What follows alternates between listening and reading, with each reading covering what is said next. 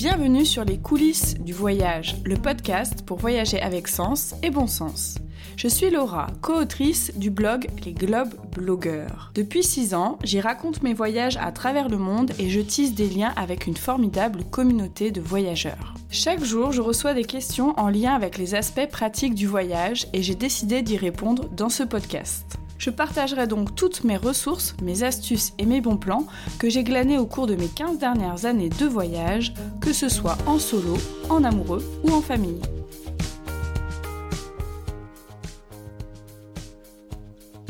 Bonjour à tous, j'espère que vous allez bien. Je suis vraiment ravie de reprendre le micro pour ce nouvel épisode. J'avais vraiment hâte de l'enregistrer. Je vous ai préparé, je pense, un épisode très très sympa qui va vous aider à organiser vos vacances à la mer de manière responsable. J'espère aussi que vous avez bien profité de vos premières escapades à côté de chez vous ou à plus de 100 km. Euh, moi, je reviens de 5 jours de vélo à travers la Loire-Atlantique à la rencontre d'agriculteurs, de producteurs locaux et franchement, c'était top. Ça fait un bien fou de rester 5 jours au grand air et de rencontrer des personnes après ces semaines de confinement. Alors comme je vous l'ai déjà annoncé, le sujet de cet épisode, ce sont les vacances à la mer de manière responsable. Il y a 15 jours, j'ai fait exactement le même épisode, mais version montagne. Et si j'ai le temps, je ferai aussi une version campagne. Voilà, comme ça, vous serez au complet. Et pour cet épisode, pas d'intro à rallonge, je commence dès maintenant. Chaque année, les Français plébiscitent majoritairement les vacances à la mer en été. Et je pense que cette année ne va pas déroger à la règle. Alors bien sûr, au programme, il y a de la farniente, des baignades, des barbecues à rallonge et plein d'autres choses encore. Cependant, il faut savoir que l'afflux des visiteurs sur le littoral, les pollutions que cela peut engendrer, les déséquilibres aussi qu'il peut y avoir à cause de cette fréquentation, posent de nombreuses questions. Et c'est pourquoi j'avais envie, tout comme je l'ai fait pour la montagne, de vous parler de nombreuses initiatives qui permettent de réduire son impact et de profiter de la mer durablement. Je précise dès maintenant que toutes les ressources que je vais énoncer, et qui sont assez nombreuses, se retrouveront bien sûr dans la retranscription de l'épisode sur mon blog lesglobeblogueurs.com. Donc vous pourrez retrouver tous les liens, donc ne vous inquiétez pas. La première étape pour voyager à la mer en été de manière durable, c'est de choisir une destination ou une station balnéaire la plus éco-responsable possible. Alors vous allez me dire, oui, mais comment on fait? Alors justement, tout comme je l'ai fait pour la montagne, je vais vous donner quelques exemples de labels, d'outils ou de critères qui peuvent être des repères et des aides à la décision quand vous allez devoir choisir un endroit plutôt qu'un autre. Premier conseil que je peux vous donner, c'est déjà d'éviter les lieux, les littoraux, les stations balnéaires qui sont déjà surfréquentées. Celles où on sait que l'été c'est l'enfer, qu'il y a déjà trop de monde et que cela pose déjà beaucoup de problèmes. Donc vous pouvez déjà penser à ce critère-là et en plus, au-delà de l'aspect écologique, je pense que c'est quand même beaucoup plus agréable quand on n'est pas amassé les uns sur les autres sur la plage. L'autre critère que vous pouvez prendre en compte, c'est le label Pavillon Bleu. C'est un label qui a été créé par Terragir et qui est décerné aux communes et ports de plaisance qui développent une approche touristique durable sur leur territoire. Concrètement, cela signifie que de nombreuses actions sont mises en place pour réduire les impacts touristiques. Bien sûr, il y a la question des tri des déchets, des actions de sensibilisation à l'environnement, des projets pour préserver la faune et la flore, etc. etc. Ce label garantit aussi qu'il y a une bonne qualité environnementale, tout particulièrement concernant l'eau. Et aussi, dans les ports de plaisance, cela se traduit par des actions évitant les rejets dans le milieu naturel, la récupération des eaux usées et des déchets spécifiques. Si vous avez un iPhone, vous pouvez télécharger l'application Pavillon Bleu 2019 pour retrouver facilement l'ensemble des destinations bénéficiant de ce label en France. Sinon, vous pouvez également retrouver cette carte sur leur site internet. Le troisième critère que vous pouvez regarder également, qui peut vous aider à prendre une décision, c'est le label Station Verte. J'en ai déjà parlé dans l'épisode sur la montagne. Ce label, en fait, il concerne les communes de moins de 10 000 habitants qui développent une offre touristique éco-responsable de proximité. Donc il y a tout un ensemble de cahiers des charges qui comprend 24 critères à respecter. Donc ça va de l'aménagement du territoire à l'offre de loisirs en passant par l'écologie, etc., etc. Ce label, il valorise aussi les spécificités locales de chaque territoire, un lien avec le patrimoine environnement, naturel, culturel et les initiatives durables. Donc c'est vraiment, je pense, un label très intéressant à regarder pour choisir sa station balnéaire. J'avais également envie de vous parler du label Grand Site de France. Alors c'est pas forcément un label qui va vous permettre de choisir votre destination parce qu'il en existe euh, assez peu finalement qui concernent le littoral en France, mais je trouve que c'est un label intéressant à regarder pour plusieurs raisons. Donc euh, il a été mis en place euh, par l'État et il concerne des sites classés avec un patrimoine naturel et ou culturel particulièrement emblématique en France. Donc on en compte à peu près une vingtaine sur tout le territoire. Et il y a plusieurs sites comme notamment la baie de Somme, les deux caps, le cap Cisin, la pointe du Raz et le cap Fréhel qui se situent sur des territoires littoraux. Pour obtenir ce label, il faut mettre en place de nombreux aménagements et des démarches qui répondent à une charte commune et à un ensemble de valeurs de développement durable. En ce sens-là, c'est déjà un label intéressant. Ensuite, ce qui est intéressant aussi, c'est que le territoire s'engage à respecter ce qu'ils appellent l'esprit des lieux, c'est-à-dire à favoriser une visite qui respecte la sensibilité du paysage. Alors forcément, si vous me connaissez un petit peu, vous savez que ça, ça me parle énormément. Ce qui est intéressant dans cette démarche-là, c'est que ça concerne des sites qui sont souvent avec une forte notoriété et donc une forte fréquentation. Et ce label vise, en tout cas les actions qui sont mises en place dans le cadre de ce label, visent à allier fréquentation touristique et préservation du patrimoine. Ces sites-là mettent vraiment en place des moyens de préservation dynamique qui incluent toutes les dimensions du territoire. Donc ils mettent pas le paysage sous cloche, ils essayent vraiment d'avoir une approche globale pour prendre en compte les interactions avec les habitants et les visiteurs. Les questions d'accueil et de partage sont aussi au centre de la démarche. Dans les grands sites de France, on privilégie aussi une approche de slow tourisme, le lien social et l'émotion. Par exemple, dans la baie de Somme ou dans le site des Deux Caps, dans le nord, il y a de nombreuses initiatives qui permettent de découvrir les lieux sans voiture, de prendre son temps et de s'imprégner des paysages. Donc je trouve que ce sont des démarches intéressantes. Donc n'hésitez pas à aller regarder le site et à vous imprégner de cette belle philosophie. Enfin, lors de vos vacances à la mer, vous pouvez aussi regarder si la zone où vous séjournez fait partie d'une aire protégée ou d'un parc naturel marin. Tous ces espaces sont soumis à des règles particulières pour répondre à des enjeux spécifiques. Donc je pense que c'est vraiment primordial de se renseigner et de voir les actions qui sont mises en place pour protéger la faune et les biotopes marins. Dans certains parcs naturels ou dans certaines réserves, on peut aussi avoir accès à des sorties, des activités pour découvrir ce patrimoine naturel et se sensibiliser à l'environnement.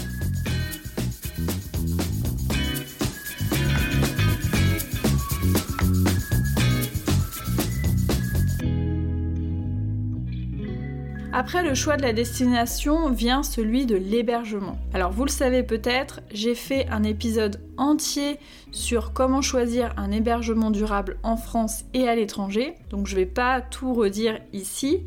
Vous pourrez aller consulter la retranscription de l'épisode ou écouter carrément l'épisode, c'est encore mieux. Mais je vais vous donner euh, des ressources supplémentaires sur ce sujet-là et qui sont spécifiques au littoral et aux vacances à la mer.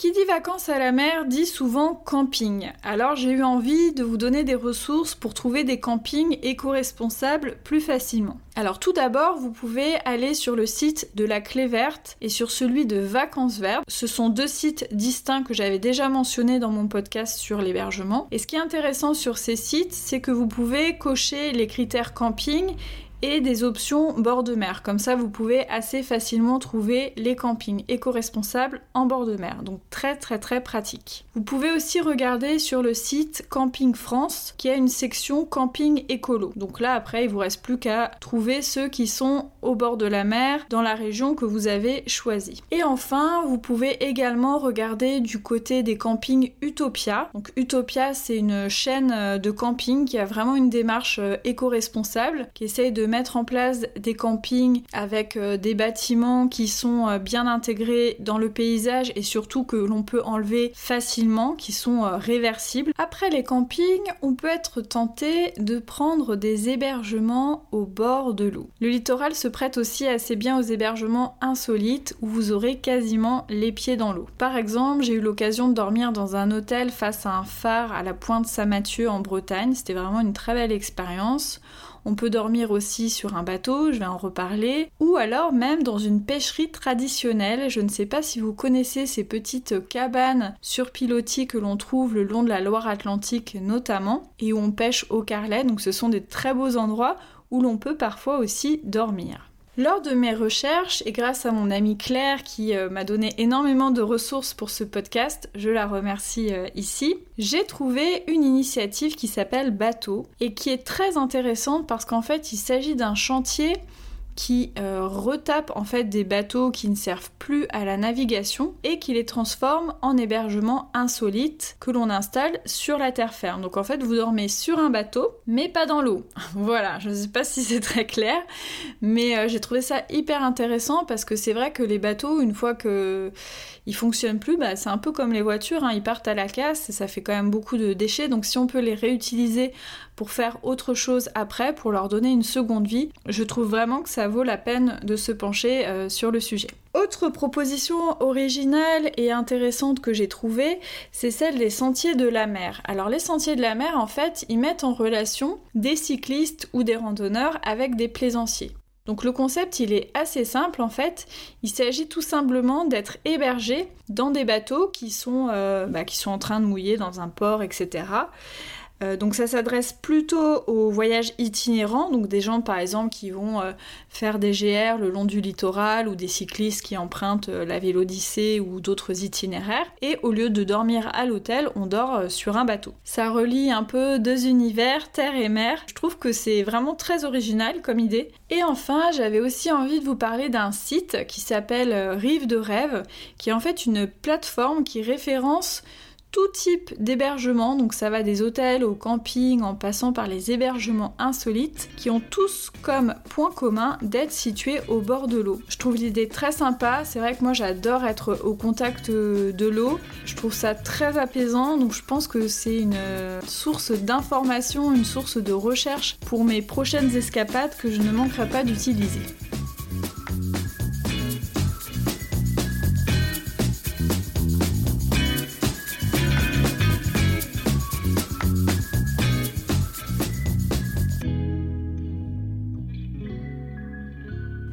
La troisième partie de cet épisode, je vais aborder la question de l'écomobilité. Tout comme les vacances à la montagne, la question des transports est cruciale quand on veut réduire son impact écologique pendant ses vacances. Je vais donc partager ici des informations spécifiques pour privilégier l'itinérance douce en bord de mer.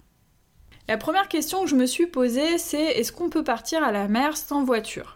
Voilà, je sais qu'il y a de nombreux Parisiens ou de nombreux citadins qui habitent dans des grosses villes qui n'ont pas de voiture, c'est mon cas.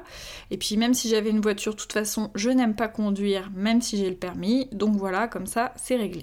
Alors, je me suis posé cette question-là. Donc j'ai regardé vraiment en détail la carte du réseau ferré français et c'est vrai qu'on remarque assez rapidement qu'il y a effectivement de nombreuses destinations de bord de mer qui sont accessibles en train. Pour Vérifiez si la destination que vous avez en tête est accessible en train.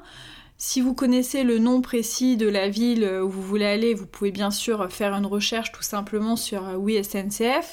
Sinon, vous pouvez aussi aller regarder les sites régionaux du TER. Les TER fonctionnent par région, donc par contre ce qui est embêtant c'est qu'il faut vraiment regarder euh, les sites euh, un à un. Pour voir aussi si votre destination est accessible facilement en transport en commun, vous pouvez aller tout simplement consulter les sites d'office de tourisme à la rubrique euh, comment venir, euh, comment se déplacer, etc. Souvent il y a des explications très claires concernant les modes de transport possibles. Sur les sites aussi des différentes euh, régions françaises, vous pouvez retrouver toutes les offres concernant les cars ou les bus régionaux qui peuvent parfois faire le relais entre des gares et d'autres lieux de villégiature. Donc ça, je vous invite à aller regarder aussi parce que finalement, parfois, on pense que c'est pas accessible alors qu'en fait, il y a quand même des bus ou des cars. Alors parfois, ils sont pas hyper fréquents, mais il suffit de s'organiser et on peut très facilement euh, aller à la mer. Par exemple, à partir de Nantes, c'est très facile d'atteindre le littoral atlantique. Il y a de nombreuses gares, que ce soit euh, au Croisic, à Pornic, etc. Et puis pour les autres euh, plages, les autres destinations, il y a énormément de cars ou de bus qui partent euh, depuis Nantes. On peut même rejoindre par exemple l'île de Noirmoutier à partir de Nantes, juste avec un car de porte à porte, ça se fait très bien. Une autre région qui a beaucoup développé le tourisme sans voiture, c'est la région Bretagne. Elle a développé vraiment un projet assez ambitieux qui associe les différents acteurs des transports et du tourisme pour vraiment favoriser des séjours en totale écomobilité. Donc pareil, je vous invite à aller regarder leurs offres de séjour sans voiture. Ça peut être vraiment très pratique à la fois pour un week-end ou pour des vacances. Les grands sites de France également, que j'évoquais juste avant, mettent en place des actions pour laisser sa voiture au parking. C'est le cas par exemple en baie de Somme, entre l'accès en train et ensuite les nombreuses pistes cyclables. Il est vraiment très facile d'organiser son séjour sans voiture. Qui dit mobilité douce dit aussi marche à pied. Donc on a de la chance en France, on a énormément de sentiers de randonnée et notamment il y a une grande partie du littoral dans le nord et l'ouest qui est bordé par différents GR, donc ce sont les grandes randonnées que l'on peut parcourir selon ses capacités. Vous pouvez en plus retrouver tous ces itinéraires et toutes les informations pratiques sur le site qui est dédié au GR en France. Sur le littoral, il y a aussi énormément de propositions, de balades, de randonnées pour découvrir le paysage d'une manière euh, classique ou plus originale. Donc je vais vous donner un petit exemple. Il s'agit des balades qui sont proposées par euh, la Mermonte dans le golfe du Morbihan. Donc eux, ils proposent des sorties de pêche à pied et de ramassage d'algues, mais aussi des ateliers pour apprendre à les cuisiner. Donc là, on allie à la fois sortie nature et sortie euh, gastronomique euh, gourmande. Alors je profite de cet exemple de ce prestataire donc qui s'appelle La Mermonte, qui fait partie des acteurs du parc naturel régional du golfe du Morbihan, pour vous parler de la marque Valeur Park. Donc la marque Valeur Park, c'est une marque qui garantit le respect de nombreux critères écologiques et sociaux qui est défini par les parcs naturels régionaux. Donc elle est attribuée à certains prestataires qui se situent dans des parcs naturels régionaux et qui répondent à tout un tas de critères définis par euh, la Fédération des parcs naturels régionaux. Donc je trouve que c'est un indicateur euh, intéressant parce qu'il est gage à la fois de qualité, de sens et d'éthique. Donc voilà, c'était une petite euh, parenthèse. Je serai amenée euh, très très vite à vous en reparler un petit peu plus en détail. Pour donner du sens également à vos balades, vos randonnées sur le littoral, vous pouvez vous impliquer dans la protection de l'environnement. Alors je pense à toutes les actions qui allient à la fois balade sur la plage et ramassage des déchets. Il y a de nombreuses associations de préservation de l'environnement qui proposent ces sorties-là régulièrement. Je vous en ai mis quelques-unes dans la retranscription de l'épisode. Vous avez aussi de nombreuses possibilités de faire des randonnées dans lesquelles vous allez participer à des recherches scientifiques. Donc on appelle cela les sciences participatives. Il y a un site notamment qui s'appelle Biolite qui liste de manière assez claire de nombreuses actions pour faire des observations lors de vos balades sur la plage et partager vos résultats. Donc vous pouvez choisir votre action en fonction du degré de difficulté et de la zone d'observation. ce qui est intéressant, c'est que chaque action est reliée à une fiche d'observation et une fiche pédagogique pour vous aider dans votre démarche. Ça peut être par exemple des observations sur les algues, sur les animaux présents euh, dans les petits rochers, sur euh, les laisses de mer, etc. etc. Donc euh, Ce qui est génial dans ce genre de démarche, c'est que on apprend en même temps qu'on aide les scientifiques. J'ai jamais eu l'occasion de le faire, j'ai vraiment euh, découvert ce type euh, de balade euh, récemment. Donc c'est des choses qu'on fait en autonomie, on n'a pas besoin forcément d'être accompagné. Je trouve que ça donne un sens et un but aussi intéressant à nos balades. Vous avez également le site de plage vivante qui vous propose aussi de les aider à faire des observations sur les algues ou sur les oiseaux. Pareil, vous avez un protocole bien détaillé qui vous permet d'organiser vos balades sur le littoral de la Manche ou de l'Atlantique. Bien sûr, quand on parle d'itinérance douce, c'est un peu difficile de faire l'impasse sur le vélo. Surtout qu'en France, on a vraiment la chance d'avoir quasiment tout le littoral qui est bordé de grands itinéraires à vélo. Dans le nord, on a l'itinéraire de la vélo maritime, l'Eurovélo 4. En Bretagne, on a aussi la voie 5 qui permet de longer à quelques endroits le littoral. Puis vient la Vélodyssée qui longe vraiment toute la côte atlantique et aussi l'itinéraire de la Méditerranée à vélo. Donc vraiment les possibilités sont nombreuses. C'est vraiment très facile de pouvoir s'organiser, que ce soit pour des vacances itinérantes à vélo ou plutôt des balades à la journée. Pour terminer cette partie sur l'écomobilité à la mer, je vais vous parler de la navigation. C'est bien sûr euh, indispensable d'en parler. Je vais plutôt évoquer les modalités de navigation douce, donc plutôt en voilier ou en catamaran. Je vais pas trop évoquer les gros bateaux à moteur et les yachts, vous comprendrez assez facilement pourquoi. J'avais envie de vous parler euh, notamment des sites de partage de bateaux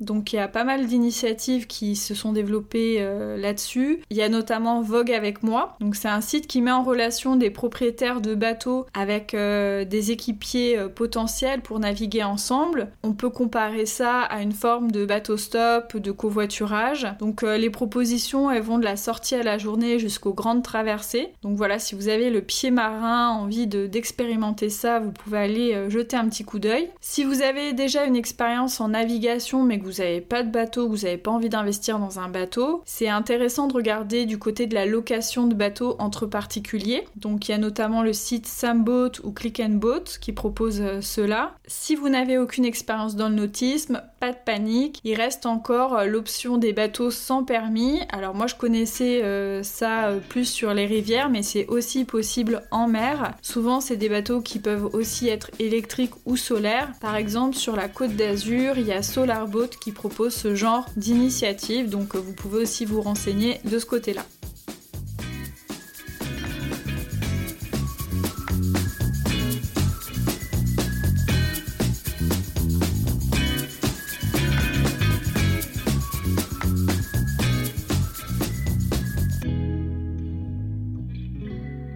Pour poursuivre cet épisode du podcast, j'avais envie de vous parler de deux manières de regarder le littoral différemment. Alors à, l'écriture du script un peu du podcast, je me suis rendu compte que les deux étaient en lien avec la nature, forcément. Vous commencez un petit peu euh, à me connaître. Alors la première manière de regarder le littoral différemment, c'est-à-dire de ne pas le voir juste comme une étendue de sable sur lequel poser sa serviette, c'est de participer à une lecture du paysage. Alors je sais pas si vous avez déjà entendu cette expression moi, je l'utilise euh, beaucoup parce que c'est une activité que je fais énormément lors de mes voyages. Lire un paysage, c'est tout simplement déjà prendre le temps de l'observer, de regarder toutes ses composantes. Alors sur une plage, ça pourrait être regarder euh, comment est le sable, regarder est-ce qu'il y a des falaises, est-ce qu'il y a euh, plutôt des galets, quelle est la topographie de la plage, etc., etc.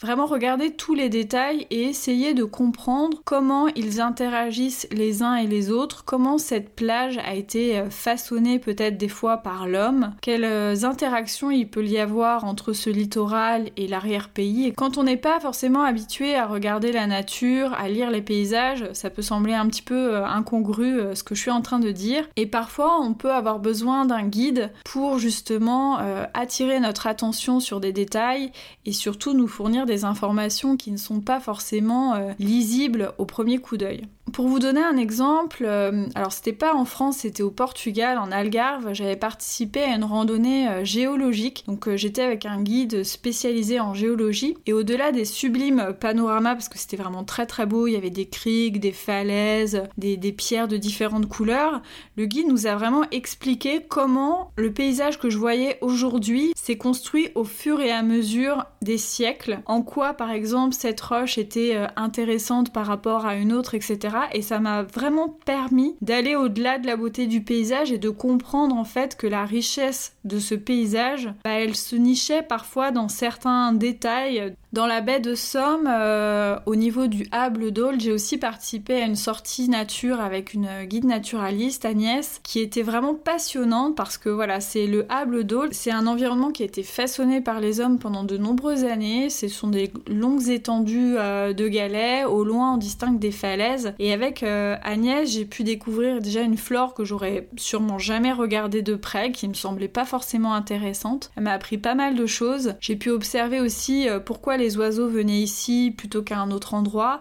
comprendre d'où venaient ces galets, etc. etc. Donc c'était vraiment une approche à la fois sensible et scientifique du paysage qui permet vraiment de voir différemment le littoral. Ce que j'aime bien aussi dans les espaces marins, c'est d'aller euh, à la recherche des petits animaux. Alors bien sûr, on peut aller directement sur la plage chercher des crabes euh, ou des petites bêtes euh, en tout genre, mais le littoral français, c'est aussi un formidable environnement pour observer les oiseaux et moi c'est ma grande passion euh, d'observer les oiseaux. Je pourrais faire ça pendant des heures et des heures. Donc je vous ai déniché euh, une carte qui recense euh, les différents spots d'observation d'oiseaux en France, qui a été élaboré par euh, le parc du Marcanterre, qui est un parc euh, ornithologique en baie de Somme. L'intérêt de ce parc, c'est que c'est un bon outil pour ceux qui démarrent vraiment l'observation des oiseaux. Je sais qu'il y a des gens au départ, ça les intéresse pas du tout parce qu'ils savent pas où voir les oiseaux. Des fois, les oiseaux ils sont loin, donc ça peut être un peu frustrant. L'avantage du parc du Marcanterre, c'est qu'on voit forcément plein d'oiseaux. Il y a du matériel à disposition d'observation des sentiers aménagés et des guides qui permettent vraiment une première initiation euh, vraiment facilitée. Et donc sur le site du parc du Marcanterre, il y a cette fameuse carte qui recense les spots. Donc il y a des spots vraiment pour les, euh, novices, on va dire, avec euh, des endroits aménagés, des maisons de nature, etc. notamment comme au lac de Grandlieu près de Nantes, ou justement le parc du Marcanterre, mais aussi des spots pour, on va dire, ornithologues plus aguerris, donc ceux qui vont avoir un petit peu déjà exercé leur œil, qui savent observer les oiseaux et qui peuvent avoir du matériel d'observation. Donc vraiment, euh, pensez à ça parce que il y, a des spots d'observation un petit peu partout euh, le long du littoral et ça peut être vraiment des, endroits intéressants à découvrir. Donc je vous invite à euh, regarder un petit peu de plus près ça et aller vous initier à l'ornithologie. Alors en France, on peut aussi voir des animaux peut-être un peu plus impressionnants qu'on s'attendrait pas forcément à voir. Je pense notamment aux cétacés. Donc il y a beaucoup d'endroits en France où euh, on peut observer euh, notamment des dauphins. Donc la région euh, Bretagne est une des régions où on peut les plus facilement les observer, notamment autour de Saint-Malo et autour euh, du Conquet, dans le parc marin de la mer d'Iroise. Il y a aussi des possibilités en Méditerranée, mais que je connais un tout petit peu moins. Donc je vous ai mis euh, quelques euh, exemples dans la retranscription de l'épisode, ainsi que des prestataires qui me semblent avoir une démarche éthique en la matière, et ça c'est important quand on va observer les dauphins. Ce que je vous conseillerais, c'est d'éviter à tout prix euh, les prestataires qui proposent un peu trop vite d'aller nager avec les dauphins. Nager avec les dauphins en général, c'est jamais trop une gage euh, d'approche euh, respectueuse parce que en général, c'est quand même mieux de garder ses distances avec les animaux.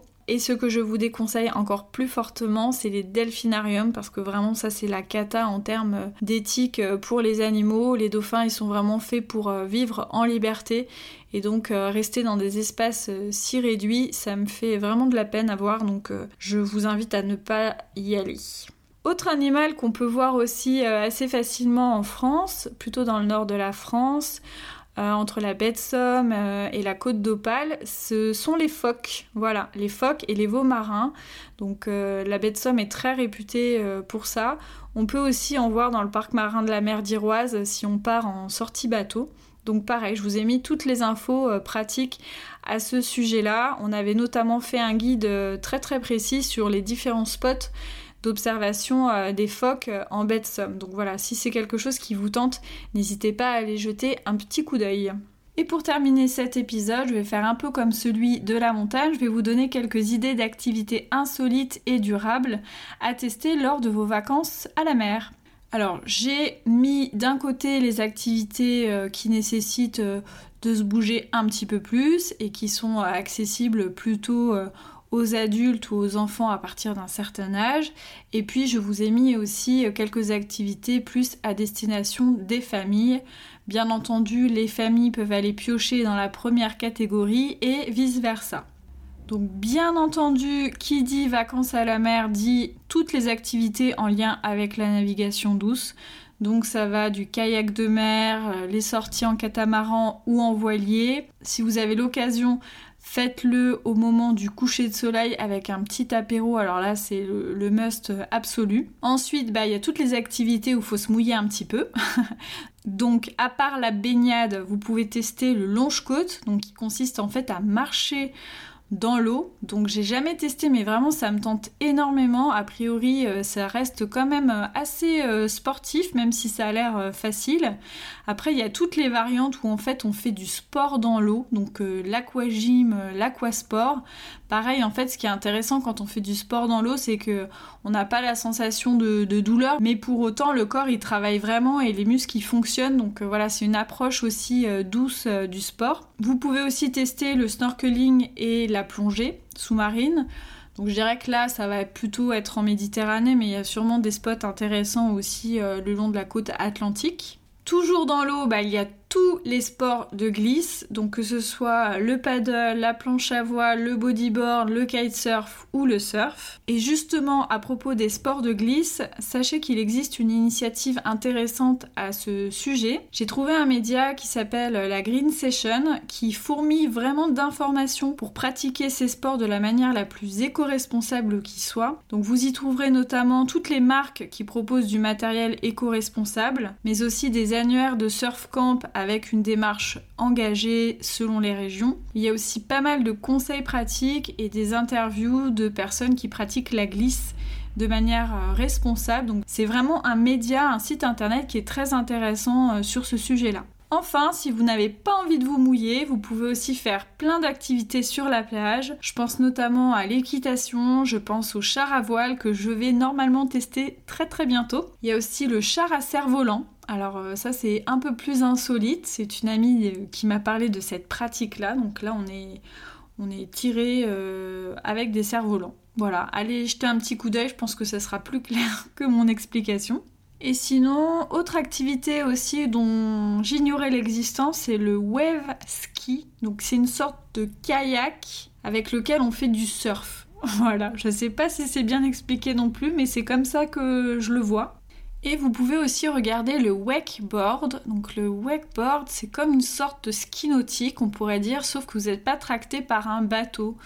Vous êtes tracté par un système, euh, voilà, donc c'est un peu plus écolo, on va dire, que euh, le ski nautique. Je vous laisse regarder tout ça, je pense qu'en vidéo c'est beaucoup plus parlant.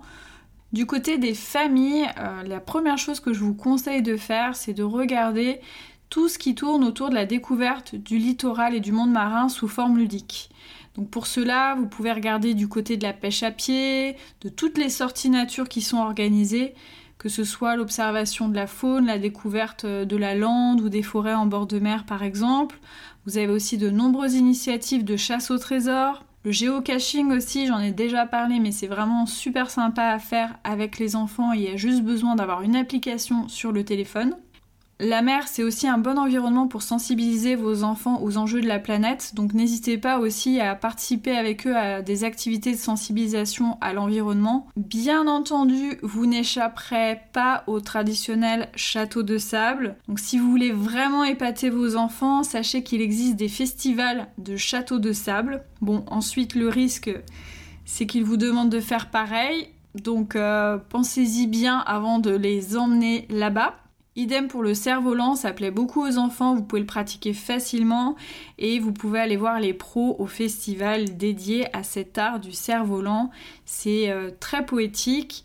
Il y en a notamment un très connu à Berck-sur-Mer, mais il y en a aussi plein d'autres euh, le long de la côte. Dans l'eau, à partir de 3-4 ans, au-delà de la baignade, sachez que vous pouvez aussi faire du snorkeling grâce à une bouée transparente qui permet de voir sous l'eau. C'est un accessoire que j'ai testé avec Helio et qui est vraiment super en attendant que votre enfant soit à l'aise avec un masque et un tuba. Et bien sûr, il y a toutes les activités euh, sportives qui peuvent être adaptées aux enfants à partir d'un certain âge. J'ai appris il n'y a pas très longtemps qu'on pouvait commencer un peu à s'initier au surf euh, à partir de 5 ans. J'avoue que j'ai assez hâte euh, de voir mon petit bout de chou tenter cette pratique-là. Je ne sais pas si ce sera possible cette année, mais ça doit être vraiment trop chou de les voir en combi. Pour toutes ces activités, je vous ai préparé euh, des petits visuels que vous pourrez euh, garder euh, sous le coude pour vous inspirer tout au long de l'été. J'espère que cet épisode vous donnera plein plein plein de pistes intéressantes pour passer de jolis moments en amoureux, en famille ou entre amis. Je suis vraiment très contente d'avoir pu faire ce nouvel épisode. J'ai eu beaucoup de plaisir à aller euh, glaner les informations euh, à droite et à gauche. J'espère de tout cœur que je pourrai vous concocter un autre épisode sous le même format pour les vacances à la campagne. Mon été va être bien chargé, j'ai de nombreux reportages en France en collaboration avec euh, des offices de tourisme, des projets qui sont vraiment très très chouettes. Donc si vous voulez suivre un petit peu euh, nos aventures, n'hésitez pas à nous suivre sur les différents réseaux sociaux, donc Facebook, Twitter, Instagram, sous l'identifiant Globe Blogger. Donc comme ça vous verrez un petit peu euh, tous nos voyages en direct live. Et n'oubliez pas, si ce podcast vous a plu, n'hésitez pas à le partager, à le faire connaître auprès de vos amis et surtout à me mettre des commentaires sur Apple Podcast. C'est vraiment très très important, je vois vraiment la différence quand j'ai un nouveau commentaire en termes de positionnement. Donc mieux je suis référencée et plus vous pouvez me trouver facilement. Donc euh, encore un grand merci à tous ceux qui ont pris le temps de me mettre une note 5 étoiles et un commentaire, ça me fait vraiment chaud au cœur. Et si vous n'écoutez pas le podcast euh, sur Apple Podcast, vous pouvez aussi m'envoyer un petit message via les réseaux sociaux, me dire euh, ce que vous avez pensé des podcasts, ça me fait extrêmement plaisir d'avoir des retours de votre part. En attendant de vous retrouver pour le prochain épisode, je vous souhaite plein plein plein de belles escapades au soleil, Prenez soin de vous et de vos proches et profitez de l'été comme il se doit. À très bientôt